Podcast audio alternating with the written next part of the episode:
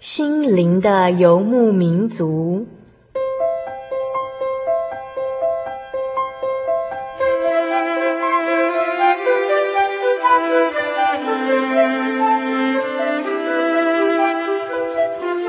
在这个谁都不管谁的后现代社会里，每个人的心灵都是游牧民族。成长的过程就是寻找的过程。每一颗漂泊的心灵，其实都在寻找生命的绿洲。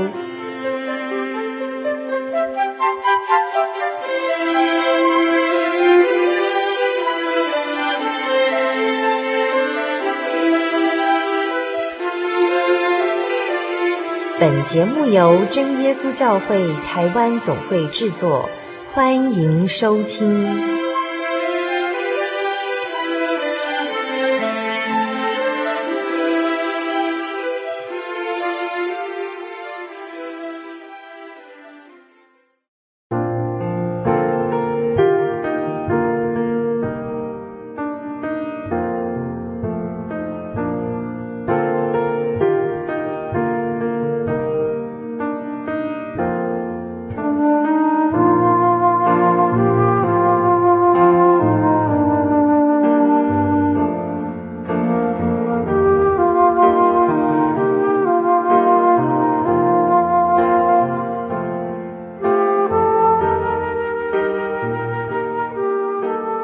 各位心灵的游牧民族朋友，又来到我们相会的时刻喽！我是主凡，今天是我们心灵的游牧民族第三百七十九集的播出。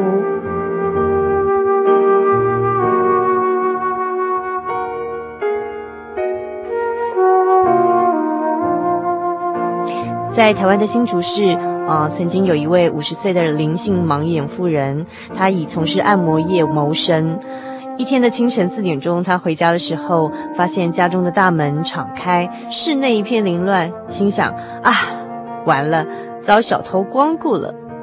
这位灵性的盲眼妇人啊、立刻报案。经过盘点啊，发现被小偷偷走了三万元以及一些其他的物品。但是隔天早上呢，这位林姓的盲妇在他家门口又踢到了一包东西，打开呢，发现居然是三万元的现款，还附有一张纸条。那这位林姓妇人因为眼睛无法看见，那么他就给朋友看呐、就发现这纸条上面写着“逼不得已，良心发现”。这位林姓的盲妇说到了，大概呢是小偷看到偷来的物品中。有他捐款给一些慈善单位的收据，以及他替植物人按摩复健的资料。小偷呢，发现自己偷到的居然是一个家境清苦，但是却时常默默行善的盲眼妇人，良心过意不去，所以就原封不动地送回他三万块钱。谁说好心没有好报呢？这故事中啊，被偷的按摩老妇人，不是就是因为她的爱心，居然呢在意想不到的时候感化了一个小偷，使这个小偷明白自己的恶行而悔改了吗？这个月心灵的游牧民族和您分享的主题是爱的传播者，我们要和听众朋友们一起来培养利他情怀。稍后在我们的节目单元里头，我们要用电影来和听众朋友们谈心。我们要探讨的电影是呃《Finding Nemo》海底总动员这部动画。那这部动画里头描写了一群不完美的海中动物，但是因为爱呢，使这群不完美的小人物勾画了一个很完美的世界的图像，一个让我们人类啊都羡慕的完美世界哦。请您千万不要错过稍后精彩的节目内容。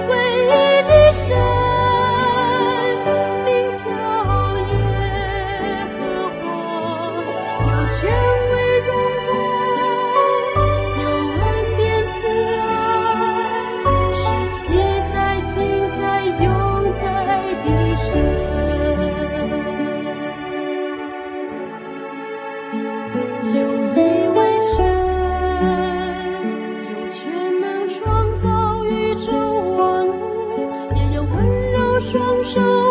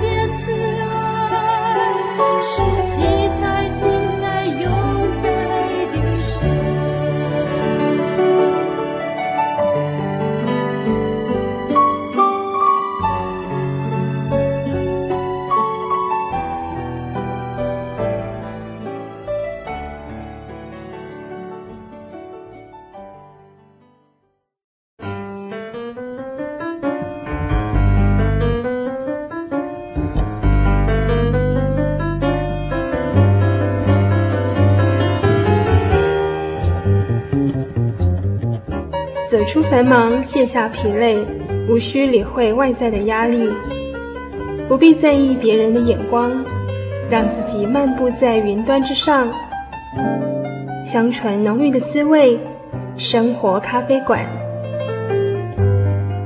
用心调味，与您共享。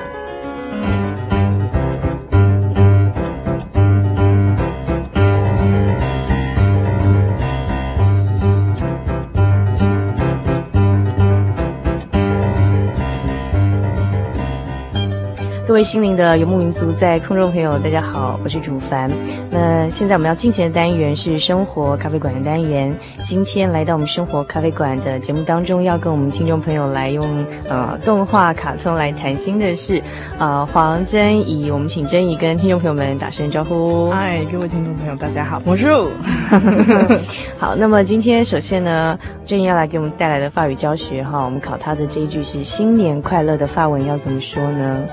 安内，ban 就是很好，嗯哼，安内就是新年，呃年，所以 bon 安内，新年快乐，bon 安内，各位听众朋友，大家好，嗯，好，新年快乐，虽然。呃，这集节目播出的时候已经过了，已经过了新年了，这样子。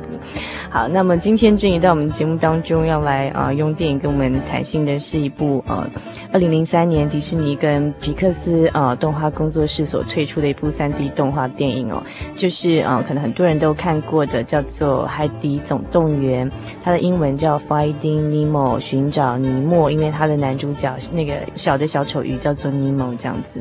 那呃，这部电影我先简单介笑。一下好了，他是这个呃皮克斯这家动画工作室在跟呃迪士尼合作了《玩具总动员》啊，《重重危机》啊，《玩具总动员 Two》，然后怪兽电力公司之后的。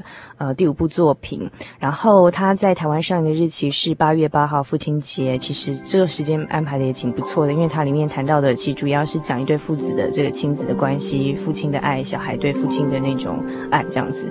然后呃，他其实这部电影的推出呢，还迈出了动画史上据说是最佳的成绩，甚至超越了《狮子王》，保持了八年的记录这样子。那呃，其实呃，事实上。呃，很多人就说靠着两条小鱼就能刷新这个动画史上的新纪录呢。其实，我们可能不晓得说他们在这个导演哦要求他们制作人员在绘画跟制作上非常用心的。他甚至要求他们的绘画师哦，因为他这部电影讲的是海底的故事，海底的啊、呃、鱼们啊、呃、海底生物的故事，甚至要求他动画小组要亲自下海去考到这个潜水师的执照哦，然后甚至真的去观察很多这种海底生态啊的那种，甚至图像，甚至。还有那种把那个人家这个实验室必要的那个死鱼啊，都拿到拿到他们的动画室里面好好的研究这样子。那其实听说这部电影花了他们七年的时间，你相信吗？嗯，好，那也许有些听众朋友还没有看过《海底总动员》（Finding Nemo） 这部动画。那现在呢，我们请啊、美丽热心的珍姨为我们介绍这个呃《海底总动员》的剧情简介好吗？嗯，好，可以，没问题。Finding Nemo，呃，Nemo 就是那个小丑鱼嘛。嗯哼。那他的父亲叫做 Marlin。嗯哼。那其实故事是开始在 Nemo 出生之前。嗯哼。啊、呃，Marlin 跟他的妻子在住的地方，他们住在哪里？那个好像是海葵，对不对？小丑鱼住在海葵里面嘛，对不对？Really？我、oh, 以为是珊瑚礁。如果我讲错的地方，欢迎听众朋友来指正。嗯。OK，Marlin、就是跟他的妻子在他们住的地方。玩耍，嗯哼，然后结果突然有一只大鱼出现嘛，好，然后马林那时候就被打昏了，然后他醒来的时候发现到他的妻子跟他的还没有出生的一些小孩子的那个鱼卵，嗯，对，都不见了，被吃掉了。那那时候他在很绝望的时候，发现到剩下一一颗小鱼卵，红红的，然后就把它拿起来，这一个。小鱼卵就是将来出生的尼莫，嗯。哼，那故事就是这样开始，嗯。嗯，所以这个猫林他对尼莫他是当然是非常的爱他，然后开始他仅存的一个这样一个小孩，开始故事开始其实就是尼莫已经长大了，那他第一天要去上学，嗯。哼，那尼莫非常非常的兴奋，嗯，然后赶快叫他爸爸起床，可是他爸爸不愿意，对，因为其实他不太愿意他的小孩子离开他身边。那后来，他还是带他去上学啊。对，然后后来他们那天是上户外教学，嗯嗯，好，对不对？户外教学，那我就一只非常大的一只鱼，然后过来把他们载出去玩。那那个叫缸鱼，好像。OK，我都不知道名字啊。嗯，然后主办讲错，欢迎听众朋友来信指正。那要来信很多封哦。对，然后那只缸鱼就载着这一些小鱼们就出去户外教学，然后呃，这个尼莫的爸爸毛林就听到说。OK，他们要去那个悬崖的边缘，嗯，海底的悬崖，海底的悬崖边缘玩。那、嗯、他就听了很紧张，然后就赶快追过去。这时候，其实你就可以看到一个父亲非常非常非常长的难放下他的孩子，离开他的身边那种感觉。那时候，尼莫他就跟着老师在上课，在讲课，他但是他就跟着另外三个朋友就跑到呃比较靠近悬崖的那个地方，他们三个跑到那边去。那那时候他们看到海上有一个汽艇，然后然后三个人就在比赛啊，说看谁能够靠那边最近。其实他们还是离得很远了。嗯嗯嗯。结果那时候轮到尼莫的时候，他就跟那些朋友伙伴说他不要过去啊，因为爸爸说那个很危险啊。爸爸有交代啦，对，不要靠近危险的地方。他其实是一个很乖很听话的小朋友。嗯，后来尼莫他说不要过去啊，然后他就那些小朋友一直叫他过去过去啊，那时候。结果他的爸爸就突然出现了，马丽就突然出现，而且马上就不明就里就指责尼莫说不要靠过去，然后就说他是一个坏小孩，呃不是这种意思啊，但是类似就是不听话这样子。然后尼莫是其实被误解了，那他那时候他就很生气，他就游游游游游，他就偷偷的游到真的很靠近那个汽艇的旁边。然后那时候你就看到这个生气的尼莫跟马林在对峙，然后马林还是继续的骂他小孩。那那时候尼莫就很很生气，而且是很故意的就敲响那个。好像就是感觉就是父亲越要不准小孩做事情，嗯、对，然后小孩子就生气了，就我偏要做这样。用错方法了，嗯，他伤害到他的自尊心了。然后那时候其实那个是人类的船嘛。嗯哼，所以就出现两个人，嗯哼，嗯，就是有那个呃潜水执照的两个人，嗯哼，然后他们就拍了毛林的像，但是就把尼莫带走了，嗯，嗯，后来就是成为 Finding Nemo 的故事的开始啊，嗯、对，然后所以猫林他就他就很紧张，很很心急的就要去找他的儿子，在路上他就遇到了一只鱼，叫做。Dory，对，非常可爱一只鱼，因为它是一只 有健忘症的鱼，嗯哼，嗯，然后那时候他问他路嘛，那那个 Dory 就要带他走，走走走走到一半，他他搞不清楚说这个这个这个小丑鱼跟着他干什么哈，嗯，然后后来呃 Dory 终于搞清楚状况之后，他们就遇到了鲨鱼，嗯哼，然后三只可怕又可爱的鲨鱼。把他们带去听他们的演讲，那就是嗯，他的父亲就很急着想要找那个尼莫嘛。那时候尼莫在哪里呢？那时候尼莫已经被带到一个水族箱里面去，那是一个牙医的诊所里面的一个水族箱。哈、嗯，那水族箱里面的鱼也非常的有趣，嗯、其实每一只鱼都跟海底的鱼不太一样。嗯。那那时候，呃，另外一边就变成两边哦。另外一边那个毛林就，他先遇到鲨鱼嘛，嗯、刚刚讲过了，然后又遇到灯笼鱼，嗯，就是都是好像碰到那种有惊无险的那种状况。对，最危险的。其实后来他们遇到最危险的是遇到水母。嗯哼哼哼嗯。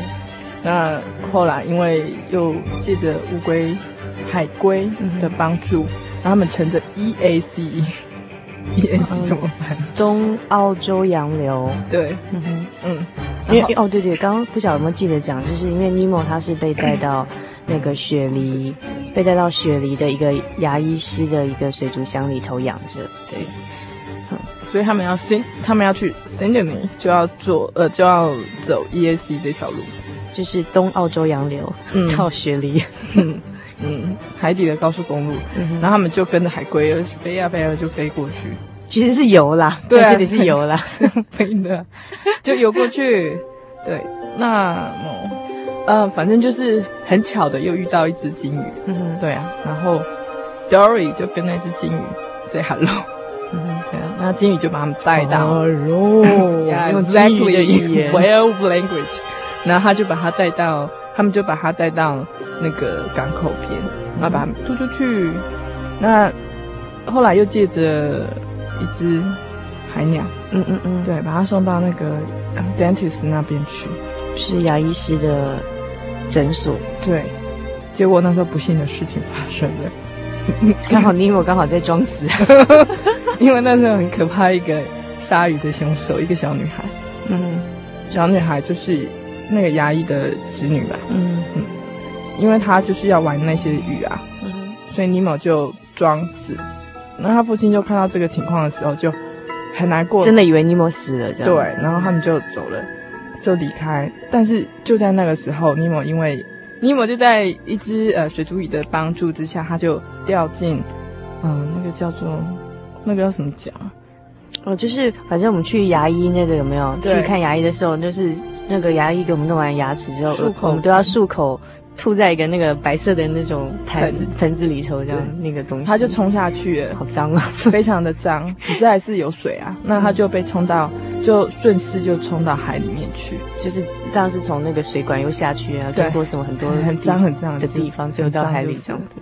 对，那时候有两只两只螃蟹在等他们，对啊，等着吃它这样。对啊，可是刚好刚好就分心，然后没有没有夹到尼莫，那后来尼莫就。尼莫就回到他爸爸的怀抱去了。嗯嗯嗯。然后他们又很快乐、很快乐去上课。嗯。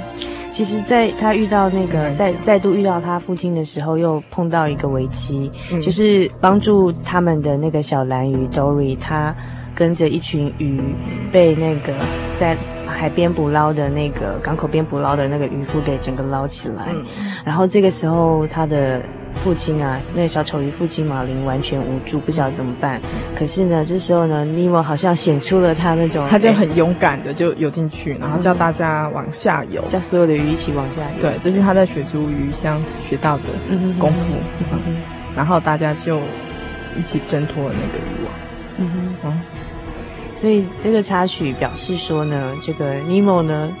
经过这段旅程，也是有学习到一些东西的。虽然被被抓走的过程，也是有在水族箱或其他地方学到。他长大了，而且独立了一些。嗯嗯嗯嗯。好，那其实我我还是比较喜欢这部动画，它英文的原名《Finding Nemo》寻找尼莫。虽然说中文翻成《海底总动员》这样，也跟它的情境蛮接近的。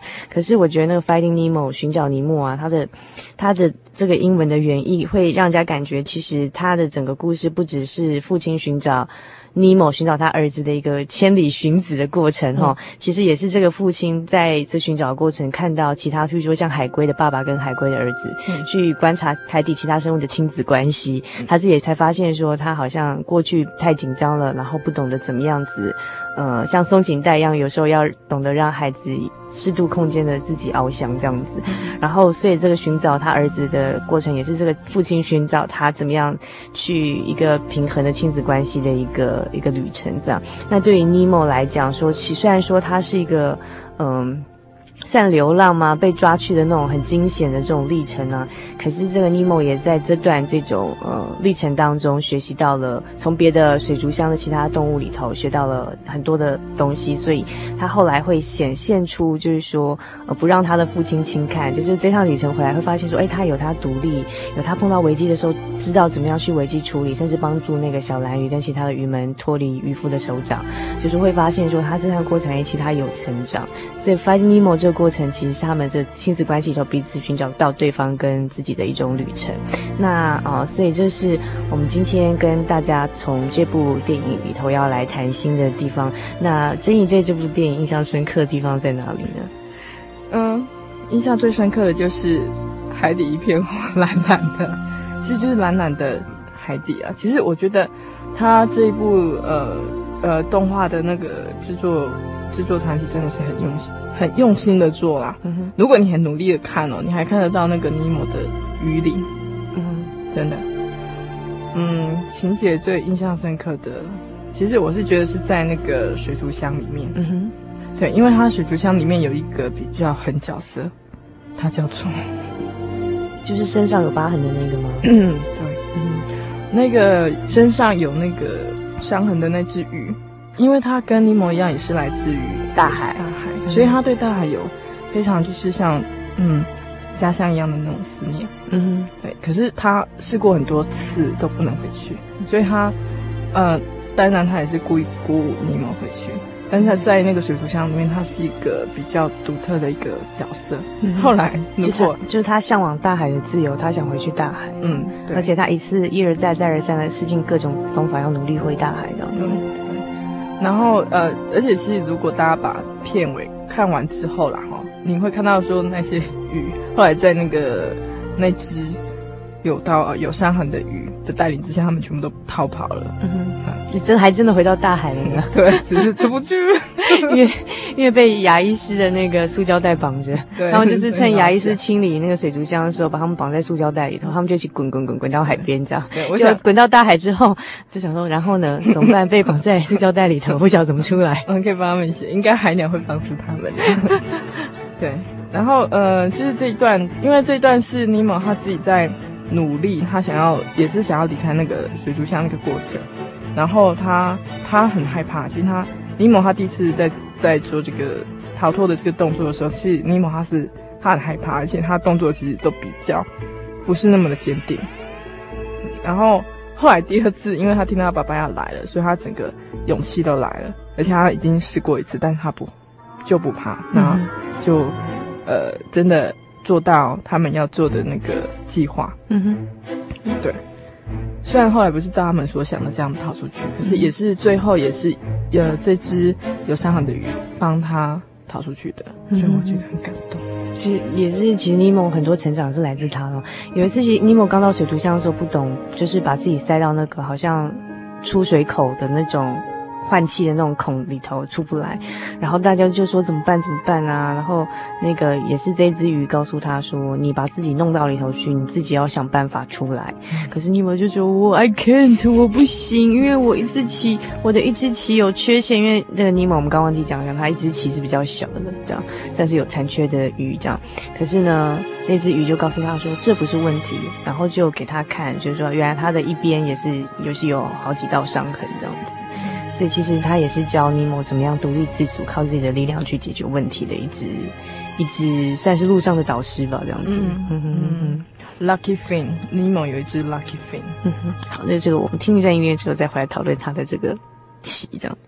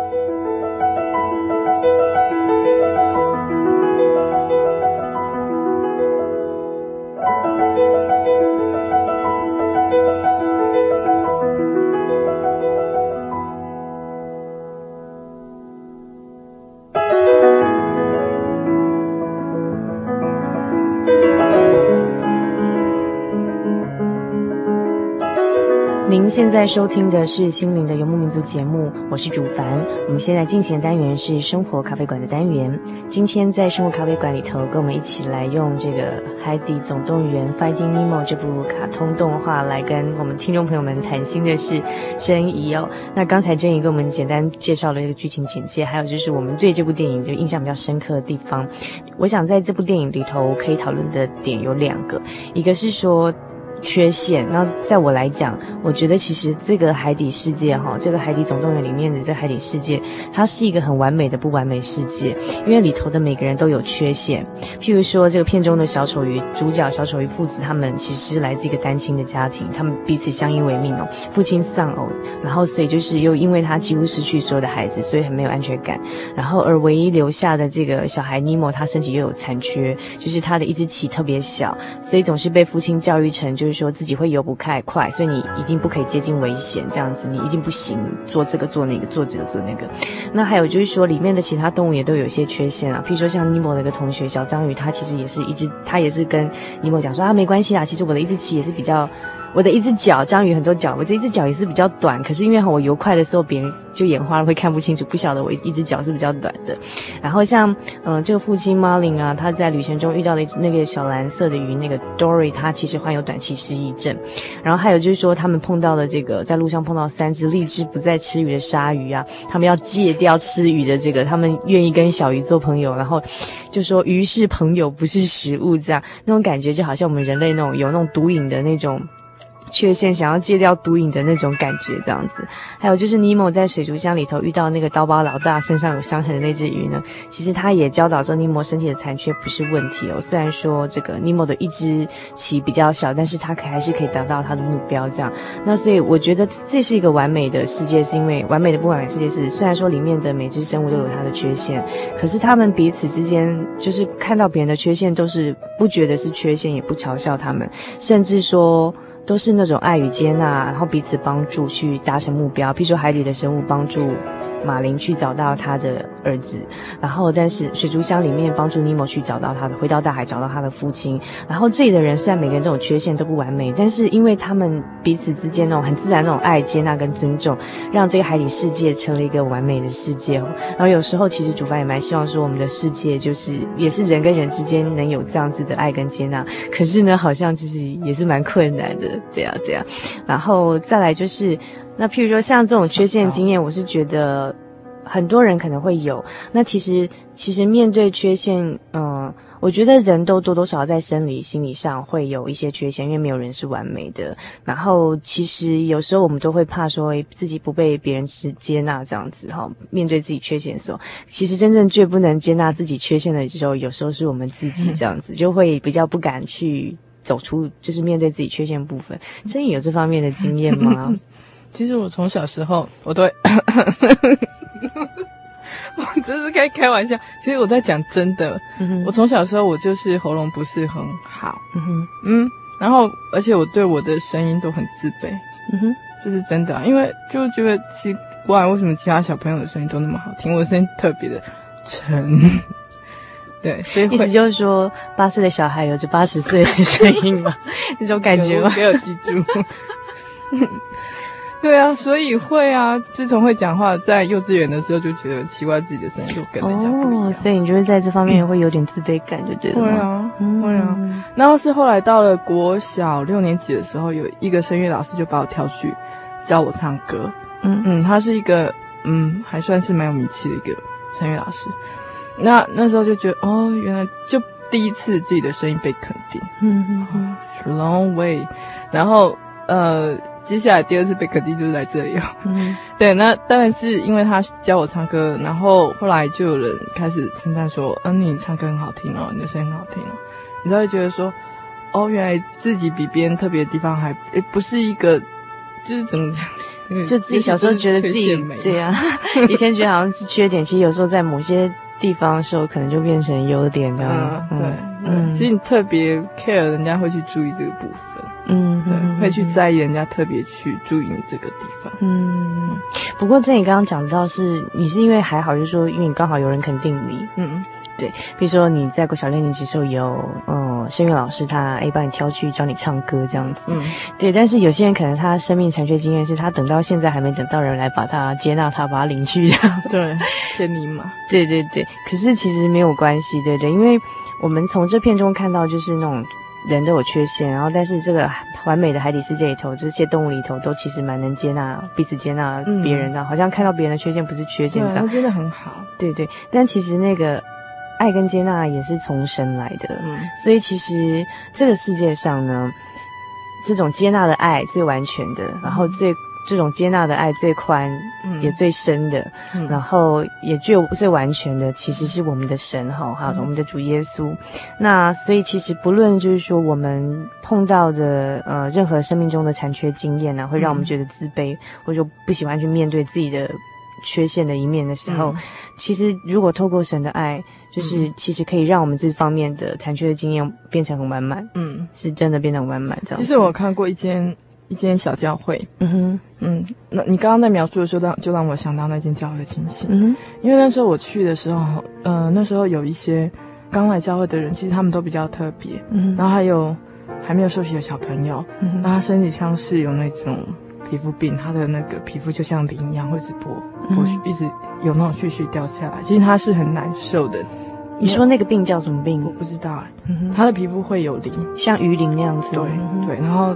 嗯，就不太会长头发嘛。嗯，他嗯，他是一个小男孩。那同时之间，那时候还有另外有很特别的、很特殊的两个小朋友，一个，诶，他们是兄妹。嗯，那那个哥哥他已经，其实他应该是大班了，但他还不会讲话。嗯，然后可是，就是，所以他应该是已经很大的小孩，可是他没有办法表达自己。其实蛮可怜的，嗯哼，那有时候当然会大吵大闹，因为大家听不懂他在讲什么，嗯哼，但他的妈妈也是很有耐心，而且就是希望，你知道他妈妈有一次说带他去骑马，然后听到说，因为骑马会治疗这方面的一些呃问题，然后他就听到第一次听到他孩子叫他妈妈，他就很高兴，嗯。哼，那重点是这间教会就是充满这么多很特殊的小孩或者是的大人，其实也有。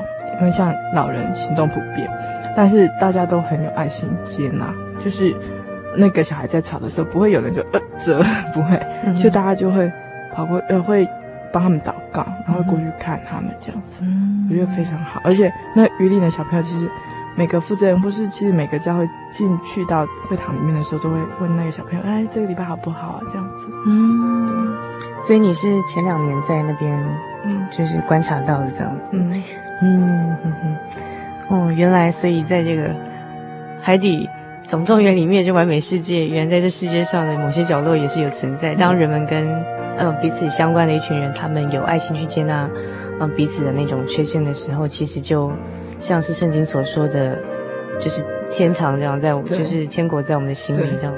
其实所有的，就像我们刚刚讲到，就是神爱人的事迹比比皆是啊。就是我们光是看到这个天地万物欣欣向荣的奇妙生机，还有去思想其中道理，其实就可以感受到神的爱。但是圣经中所记载所有神的爱的彰显的事迹中，其实最完全的一件事情是表现在，就是神他亲自道成肉身，成为人子，然后甚至为世人的罪，尤其是我们罪人死钉死在十字架上。然后其实世界上没有爱是超越这样的爱。然后就像这个罗马书。哦，第五章里头说到的，就是说，因为我们还软弱的时候，基督就按所定的日期为罪人死，为一人死是少有的，为人人死或者有敢做的，唯有基督在我们还做罪人的时候为我们死，神的爱就在此向我们显明了。所以世界上没有任何一种爱的形式、爱的宽度、爱的深度，可以超越像神对人的这样的一个。完全的爱，这样，所以不管就是说我们在我们的人生中遇到任何的残缺经验，或是我们亲爱的人遇到这种残缺的经验，其实我们其实，在神的面前，这些残缺完全不是残缺，身心的残缺，在神都可以让它变成我们灵里面的一种完全。就在他的眼中，我们都可以再变成一个是一个完全的人，这样就是完全的爱，因为他完全的包容，所以我们都可以成为完满这样子。那呃，所以就是看到《Finding Nemo》这部片中里头的海底小动物里头，好像很能接纳别人的缺陷哦，跟我们现实生活中不太一样这样。那甚至主动给予同龄的帮助，这是我觉得看到想到的一些感动的地方这样。那另外我知道真仪对其实它里面的亲子教养问题，其实你印象也蛮深刻，对不对？因为我们在一起观赏这部动画的时候，真仪就说，嗯，他这种。Marlin 的管教方式很像台湾的一些父母，对小孩子很不很不放心，对不对？嗯，其实我好像在自己的父母或是其他父母，有些会有这样的经验。嗯嗯，对。因为其实在美国，他们是十六岁就让小孩子自己出去独立了。当然，未必是每一个家庭都是这样。但在台湾比较，尤其是在南部比较保守的地方，那父母亲都比较保护小孩子。那你所处的环境里，觉得父母的管教方式比较保守嘛？嗯，对啊，已经呃，孩子都已经二十几岁，甚甚至到了三十岁，都对待他们好像好像还是十几岁小朋友。嗯嗯嗯，台湾的父母比较倾向会这样子。对，那小孩那孩子不会长大。嗯，或者是他其实已经长大在你面前，还是还是都不会。对，好像在其实小孩子他已经独立长大，但是好像回到家还是一一条虫这样，嗯、还是变成一条虫这样。嗯、呃，所以就谈到就是说，其实《Finding Nemo》这部电影的另外一个可以讨论的一个重点就是教养的问题，怎么样可以让我们适度的让孩子那个放心的让他去飞翔。那我想里面这个父亲。嗯，Marlin，好，他其实在他教养上也有优点，也是有缺点。他的优点是说，他告诉他孩子，他身上比较小的那个鳍啊，就是残缺的那个鳍哈，嗯、那个残障的状况。嗯、他告诉他说，这是你的幸运棋，哈，可以给你带来好运。然后他能用正面的想法来教导孩子面对生命中无法改变的缺陷，这是他教育上很成功的一点。好、嗯，但是他的缺点是对孩子保护过度，反而抑制了他正常去成长的空间。那我我想可能是因为说他的过去的经验，因为他遇到一场大灾祸，然后他的妻子死掉，他的其他的小孩都死掉，只剩下唯一的这个他，所以可能会因为这样就有过度要保护他，但是这样反而会有个缺点，就是嗯、会没办法放心让孩子去探索这个世界跟成长，他没有办法得到发展，充分的发展。嗯、那圣经上说的，圣经教导我们父母应该对孩子的教养态度是怎么样子的呢？嗯，其实很多啦，嗯、但是因为他们呃两个父子在那个汽艇下面哈、嗯、吵架那一段，就想让我想到哥罗西书里面一句话，就是父母不要惹儿女生气。嗯、哼对，这是时常有的。那段那段经节是记载在哪里？是不是可以告诉我们一下，详细的念出来给我们听呢？嗯，这段经节记载在哥罗西书的第三章二十一节，你们做父亲的。不要惹儿女的气，恐怕他们失了志气。嗯，其实这个经节告诉我们是说，其实我们像我们中国传统的教养方式，会觉得父母对小孩比较有绝对的权威哈，尤其在过去啦。嗯、那其实我们有时候对小孩子的教养，其实有时候不是真的管教，而是变成是自己的血气，用自己的意志再去控制他们，或者是对他们。就是表达我们自己要的，但是不见得是比较平衡的方式。那虽然说，呃，圣经上告诉我们说，儿女是神所赐的产业，孩子是神赐的礼物，也是父母的责任，要随时管教。譬如说，像在呃箴言里头有告诉我们说，你要教养孩童，使他走当行的道路，就是到老也不偏离。然后甚至呢，要。要用你的杖去管教你的小孩哦，譬如说，你如果不忍心用杖去打儿子的，就是恨恶他；疼爱儿子的，反而会随时管教这样子哈。那但是有些父母管教小孩子是就是很严格，但是圣经上也同时说，就像刚才。嗯，正义跟我们讲说，嗯，但是我们做父母的也不要去惹儿女的气，恐怕他们失了志气。又像以弗所书第六章第四节讲说呢，你们做父亲的不要惹儿女的气，只要照着主的教训和警戒养育他们。所以我想，其实，在教养上，哈，亲子相处上有个很重要的一点，就是还是要按照圣经的教训跟教导，就是还是要用圣经的道理来教养小孩，是最好的方式，对。然后其实是不容易的啦，嗯、因为其实刚刚讲到那个 Marlin 在教育那个尼莫的部分哈，其实，嗯、就是昨天呃我在电视上看到的，嗯，呃新闻里面呃报道有一个美国的一个小男孩，嗯，他是没有双手也没有双脚，可是他竟然是保龄球，他要参加保龄球校队，嗯，那他用什么打保龄球呢？其实他是被截肢的，所以他其实他是用那个截肢的双手然后去抱，然后他的那个脚也是。截肢的，就是看起来就是迷你的人，然后跑跑跑，然后丢出去，用他的身体把球丢出去。嗯哼，对，他的父呃记者采访他的父亲，问说他怎么会让他的小孩去学保龄球？因为他既然没有手又没有脚，他说他想学啊，就让他学啊，为什么不要？嗯，他就自己有他的方法。嗯，他不会告诉他说，他不会像那个《海底总动员》里面的父亲告诉小孩说啊，你不行，你的意志之骥比较小，所以你一定不能这样，不能那样子。嗯。这样不好，嗯嗯嗯嗯，所以就成就了一个非常特别的一个，他才国小一个小男孩。嗯哼嗯。但圣经上也说，在人不能，在神凡凡事都能。其实，即便是说我们哦，人身上碰到的，不管是自己还是说，哎，以后我们就是不管是自己还是说我们教养的小孩，就是如果就算有一些我们人无法去改变的残缺，但是神神的大能就是在这样子的人的不可能上去彰显的。最重要就是父母亲，其实啊，就是大家都要学功课吧。你所担心的事情，把你的孩子的事情交托在神的面前。嗯，然后相信相信刚刚你讲的那句话，嗯，对对，因为毕竟我们再爱我们的小孩，也比不上神爱我们跟我们的小孩，因为神的爱是最宽广、最完全的。其实圣经里头有很多，就是对这个教养有很多很好的榜样，还有就是一些教训哦。那其实我们如果能够去尽于圣经，终身妙用无穷。那么，所以欢迎我们听众朋友来信参加我们的圣经函授课程。来信请寄到台中邮政六十六至二十一号信箱，传真号码零四二二四三六九六八，著名心灵的游牧民族节目收。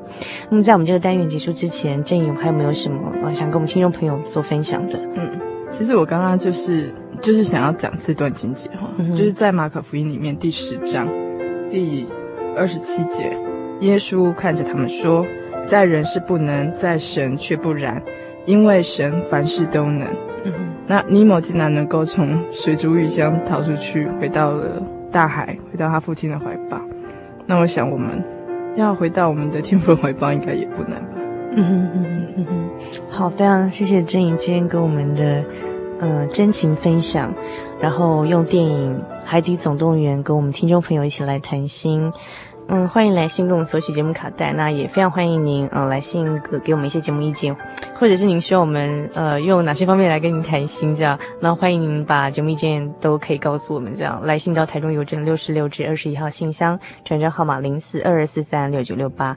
那么最后，我想，呃，在《Finding Nemo》这部电影里头，那它的不管是海底还是海边，甚至水族箱里头，所有的动物的爱心帮助，成就了一对父子重逢的心愿呢、那这真的是。是一个完美的不完美世界，意思就是说，里面的动物虽然都有缺陷，都不是生来完美的，但是因为呢，这些动物们的爱心而成就了美好的事情。那真心希望我们所有的人呢，也都可以像这故事里的头的动物一样，有爱接纳，并且用爱去帮助需要的人。那最后呢，我们呃接着来欣赏的就是嗯呃《Finding Nemo》这部片尾曲，呃叫做《Beyond the Sea》海底下的世界这样。那。欢迎大家来用这个轻松的这个旋律来欣赏一下。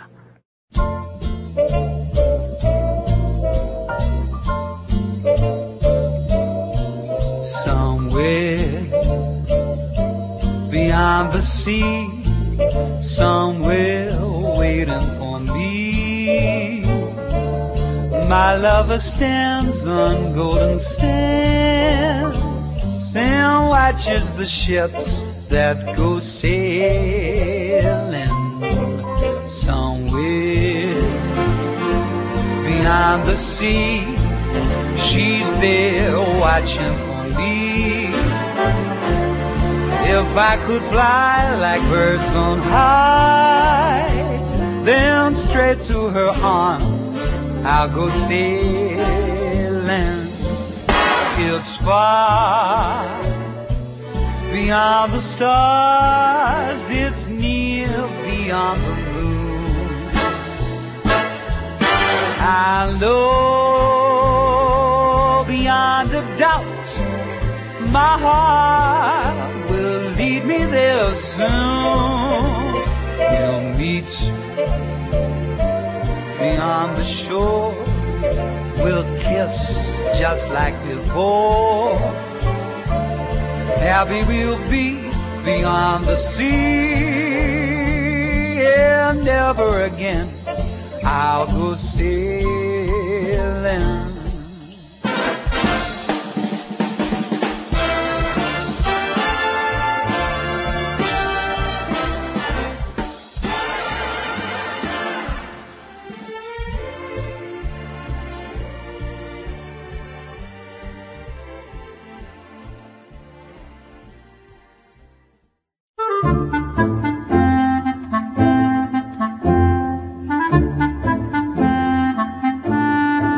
圣经是世界最畅销，也是翻译本最多的书。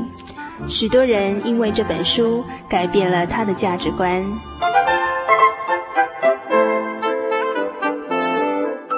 请和我们一起进入圣经的迷人世界，欢迎收听《圣经小百科》。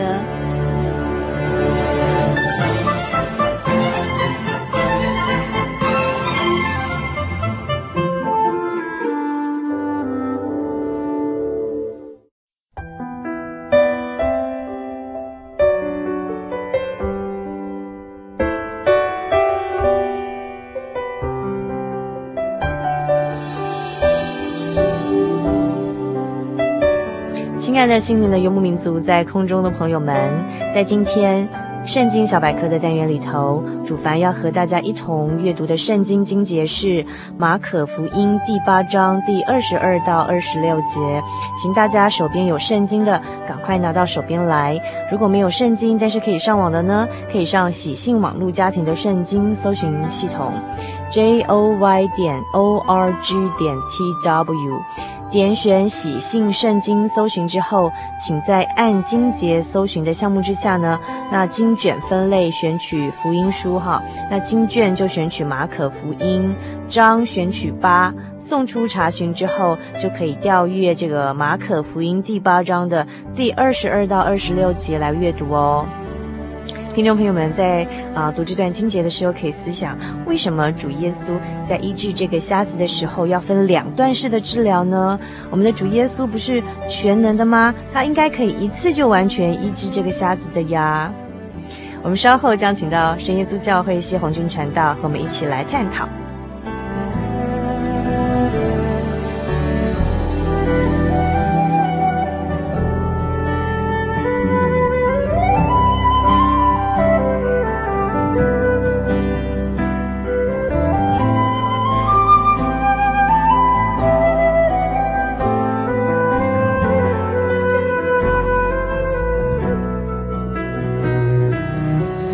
在今天圣经小百科里头，我们大家一起来阅读的这个圣经经节是马可福音第八章的第二十二节到第二十六节当中哦。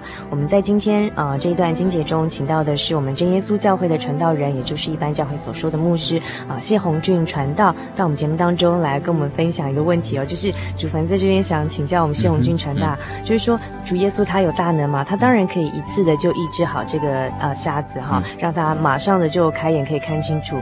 可是在这里为什么要分两段式的治疗呢？嗯嗯、第一次是让他可以看见，但是看见人好像树木，好像不是很清楚这样。然后随后又按手在他眼睛，才让他样样都看清楚。为什么不一次就展现神的大能，让他很清楚看清楚，而要分两段式治疗？嗯哼，以耶稣的大能来讲啊，他也曾经医治另外一个瞎子。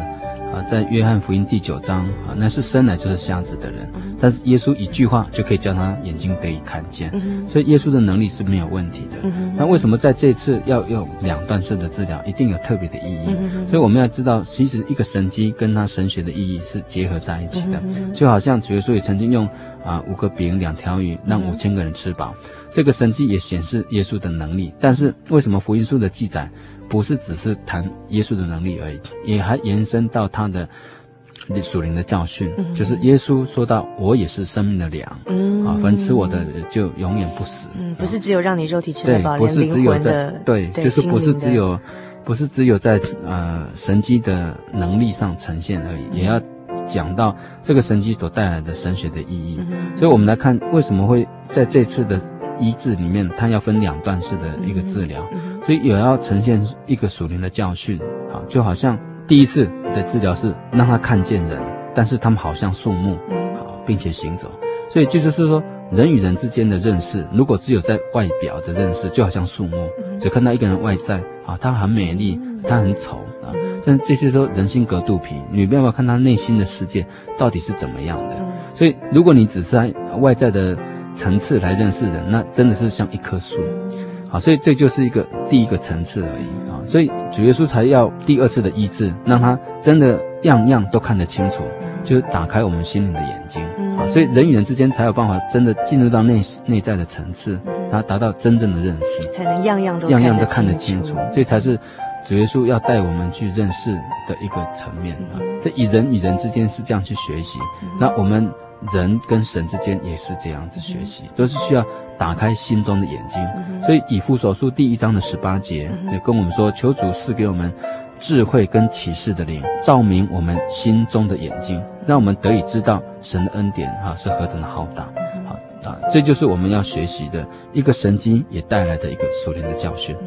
哦，原来耶稣在世的时候曾经医治瞎子哦，不只是医治他们肉体的眼睛的这个看不见的这个缺陷，对，更重要的属灵意义是告诉我们说，耶稣他还能医治我们心灵的眼睛。我们其实在这个世界上，我们的心灵就像瞎子一样哈，其实是盲目的。嗯、但是神他的大能不仅可以让我开启我们的眼睛，看到就是事物的表象的样子，嗯、更可以再一次的，就是按手在我们眼睛上，嗯、让我们心灵的眼睛也复了原，嗯、样样的事情都看得清楚，不是只有表象，而是内在的背后的属灵的意义。今天非常谢谢谢永军传道到我们节目当中来为我们听众朋友一起来解答哈。那么呃，听众朋友，如果你还有任何的问题，欢迎来信到我们节目当中来，我们将在节目中不定期的圣经小百科问题为你解答。来信请寄到台中邮政六十六至二十一号信箱，传真到零四二二四三六九六八，著名心灵的游牧民族节目收哦。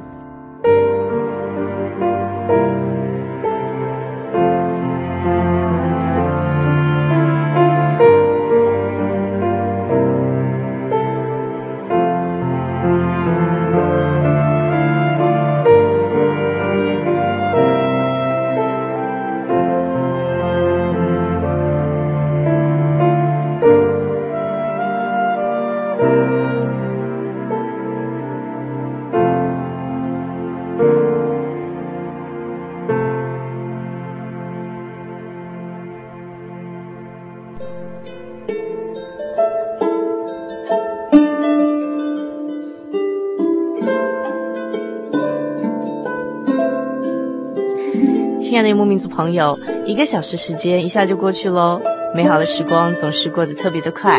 如果您还喜欢今天的节目内容，来信给主凡和我们其他的听友一起来分享您的心情，也欢迎您来信索取今天的节目卡带，将短暂的节目时光换成更长久的贴心收藏。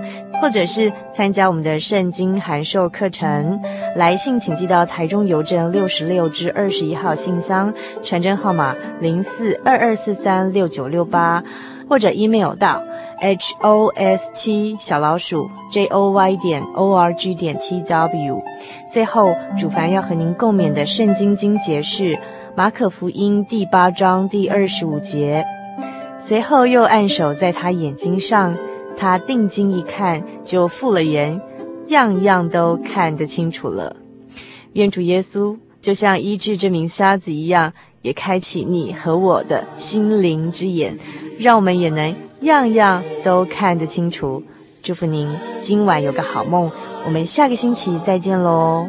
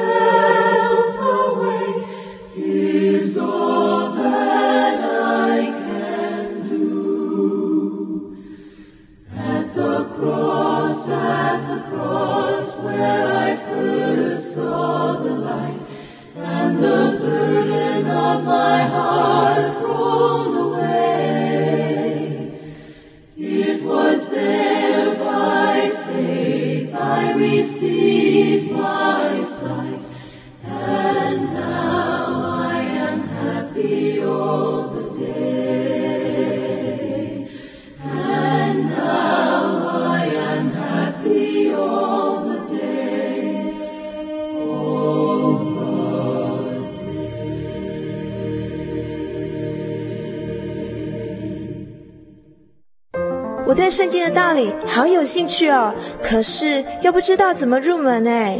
你可以参加圣经函授课程啊！真的啊？那怎么报名？